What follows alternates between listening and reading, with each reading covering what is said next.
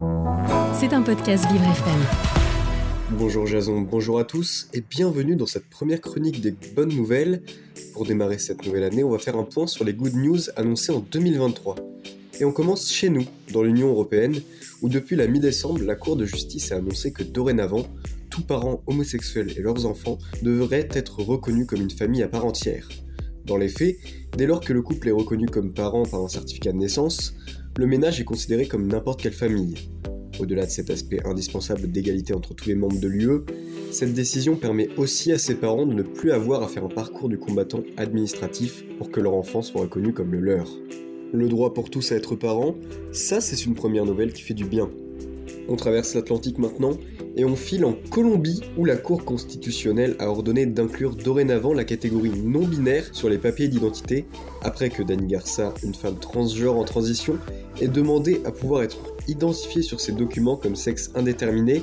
Yel s'est vu refuser cette demande par le registre national chargé de délivrer les cartes d'identité. Cependant, après un second recours devant la Cour constitutionnelle, cette dernière lui a donné raison.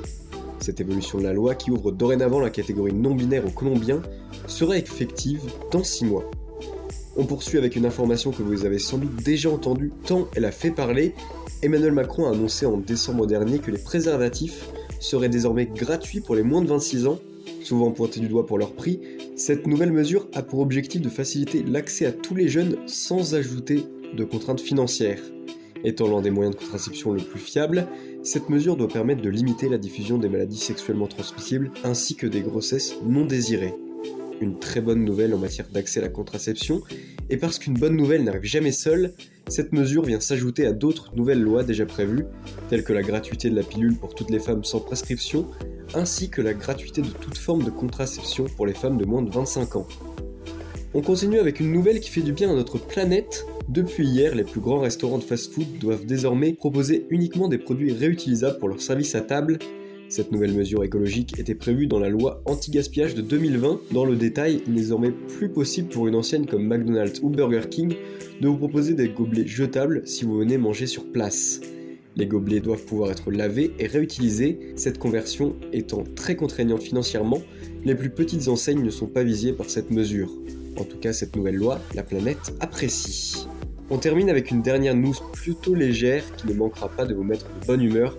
Cette année 2023 est généreuse. Oui, généreuse car elle offre dans ce calendrier 8 jours fériés en semaine sur 11 possibles. Une excellente nouvelle, d'autant que 5 jours fériés tombent un lundi.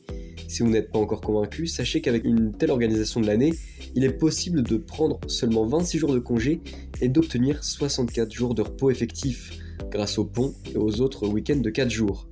Par exemple, si vous prenez 4 jours de congé du 11 au 14 avril, vous aurez en fait 9 jours pour vous reposer du samedi 8 au dimanche 16, grâce au lundi de Pâques qui tombe le 10.